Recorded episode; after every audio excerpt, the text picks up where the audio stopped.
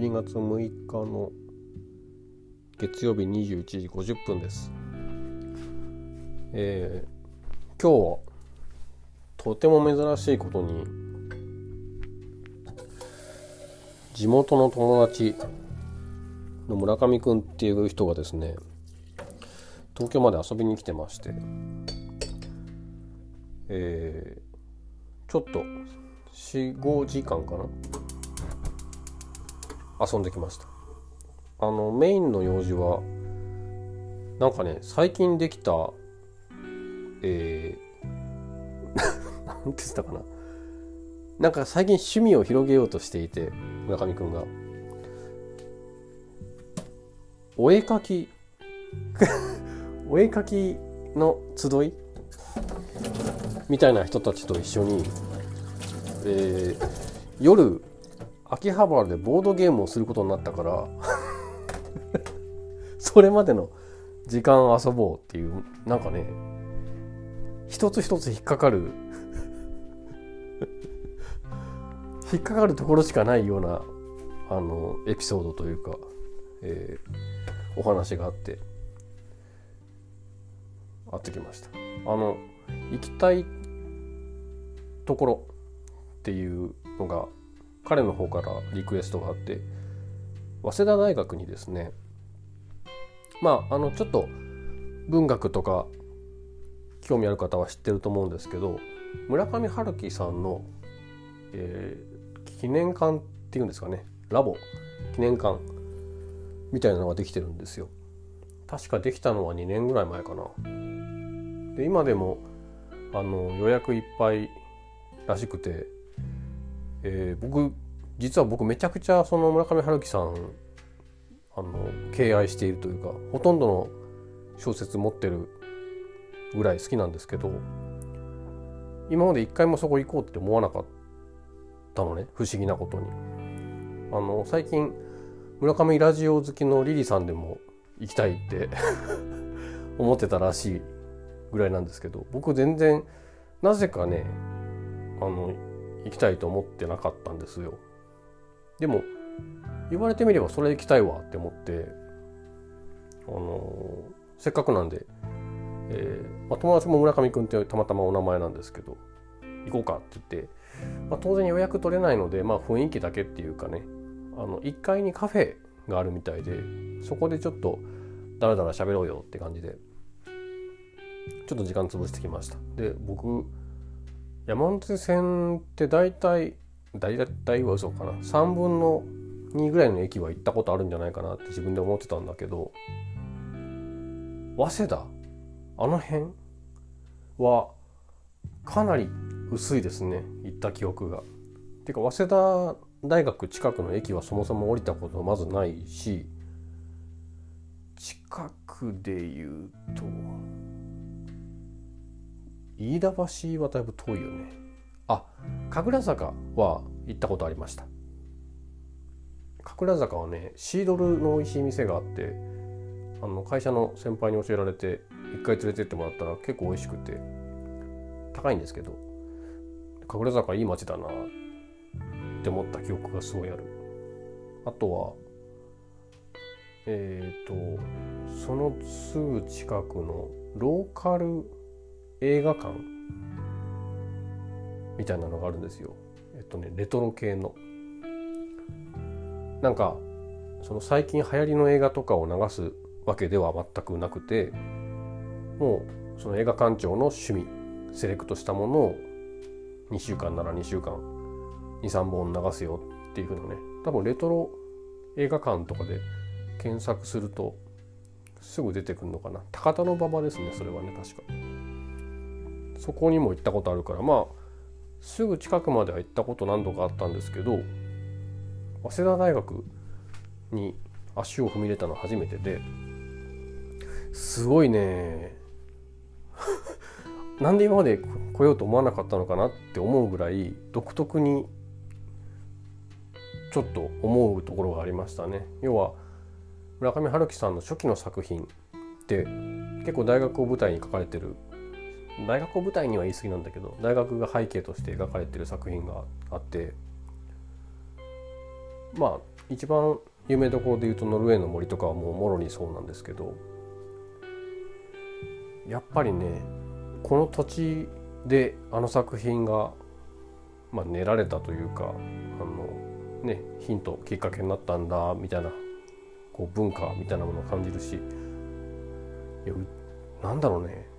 政治的なスローガンとかの看板結構あったな僕 僕関西の大学行ってましたけどあんなに政治的な色合いの濃い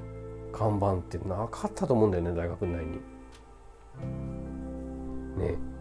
独特なそのまあ反体制な感じとかが今も脈々とこう受け継がれてんじゃないのかなみたいなこと思いましたね。すごいきれきれかった全体として。そのいろいろななんだろうねエッセンスが建物ごとに違うんだけどやっぱりねつい足を踏み入れたくなるようなデザインだったりその春樹さんの記念館も、えー、熊健吾さんかな有名な建築家の方が手掛けておられてやっぱり可愛いしちょっと招き寄せられるようないい雰囲気で。まあその本館本館っていうのかな？2, 2階より上は入れなかったんですけどまあ1階のカフェでドライカレーとコーヒー飲んでだらだらと。2時間ぐらい喋ってきて。でその後まだちょっと時間あるっていうんでボードゲーム6時スタートだっていうからえっ、ー、と神田神保町の方に移動してブラジルっていうコーヒーコーヒー屋さんでめちゃくちゃ苦い濃い美味しいコーヒーを飲んできました。なんかね以前行った時もそういえばそうだったわって入店してから思い出したんですけどすごいタバコの匂いで。禁煙っていうフロアですフロアっていうか、えー、一角でさえすごい煙だったから煙の匂い。だったからあれ喫煙の方の反対側に歩いていったら視界 目見えないんじゃないかっていうぐらいね。あそういえば前もそうだったわってしばらく買って思い出しました。まあ美味しいし可愛らしいデザインだったりしてね。あそこのお店もちょくちょく行きたくなりますね。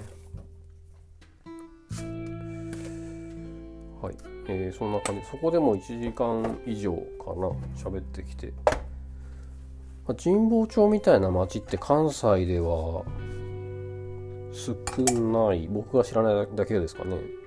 あの古本屋さんが50軒ぐらい多分あって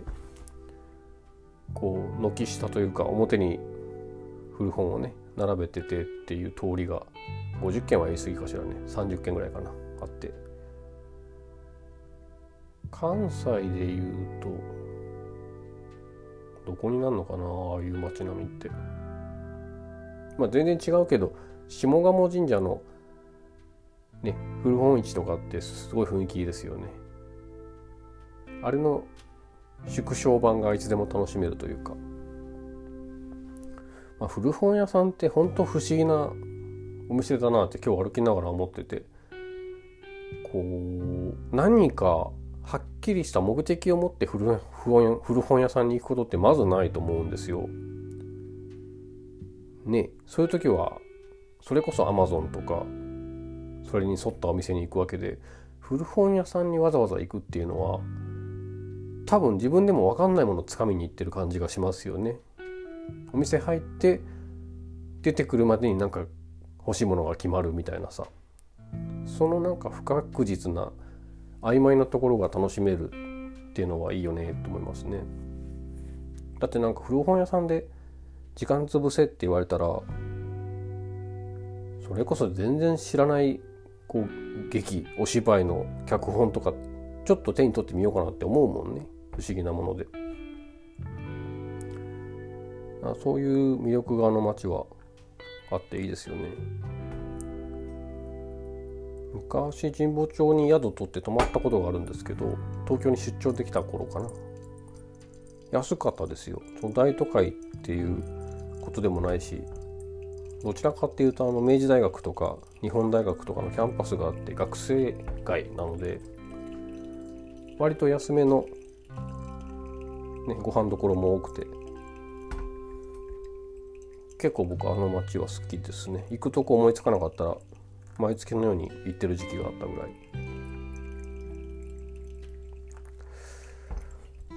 あとはねまあそんなかんこんなで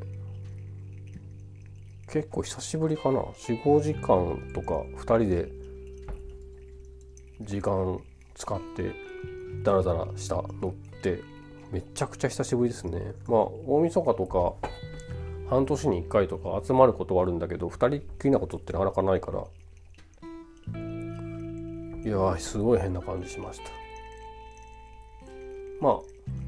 お互い忙しいってのもあるし向こうは自営業なので土日あんま休めること少ないんですよね。だまあなんか非常に珍しい機会だった気がする。ちょっとびっくりしたのが飛行機で格安なんだと思うけど1万円ぐらいで来れるって言ってましたね。それだと結構ね気軽にとはいかないけどちょこちょこ往復してもいいかなぐらいの気持ちになるかもしれないですね。新幹線で1万4000円ぐらいだからね普通だと。えー、そんなこんなでいろいろ喋ってきました。何喋ったかな？まあ変わんないねって話ですね。基本的には。10代から知ってるからなんかもう喋ることって尽きるのかなと思ったりはするけど全くそんなことはなく。面白いですね。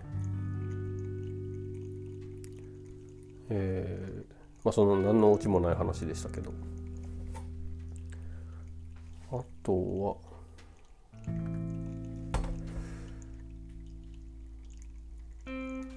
したっけな。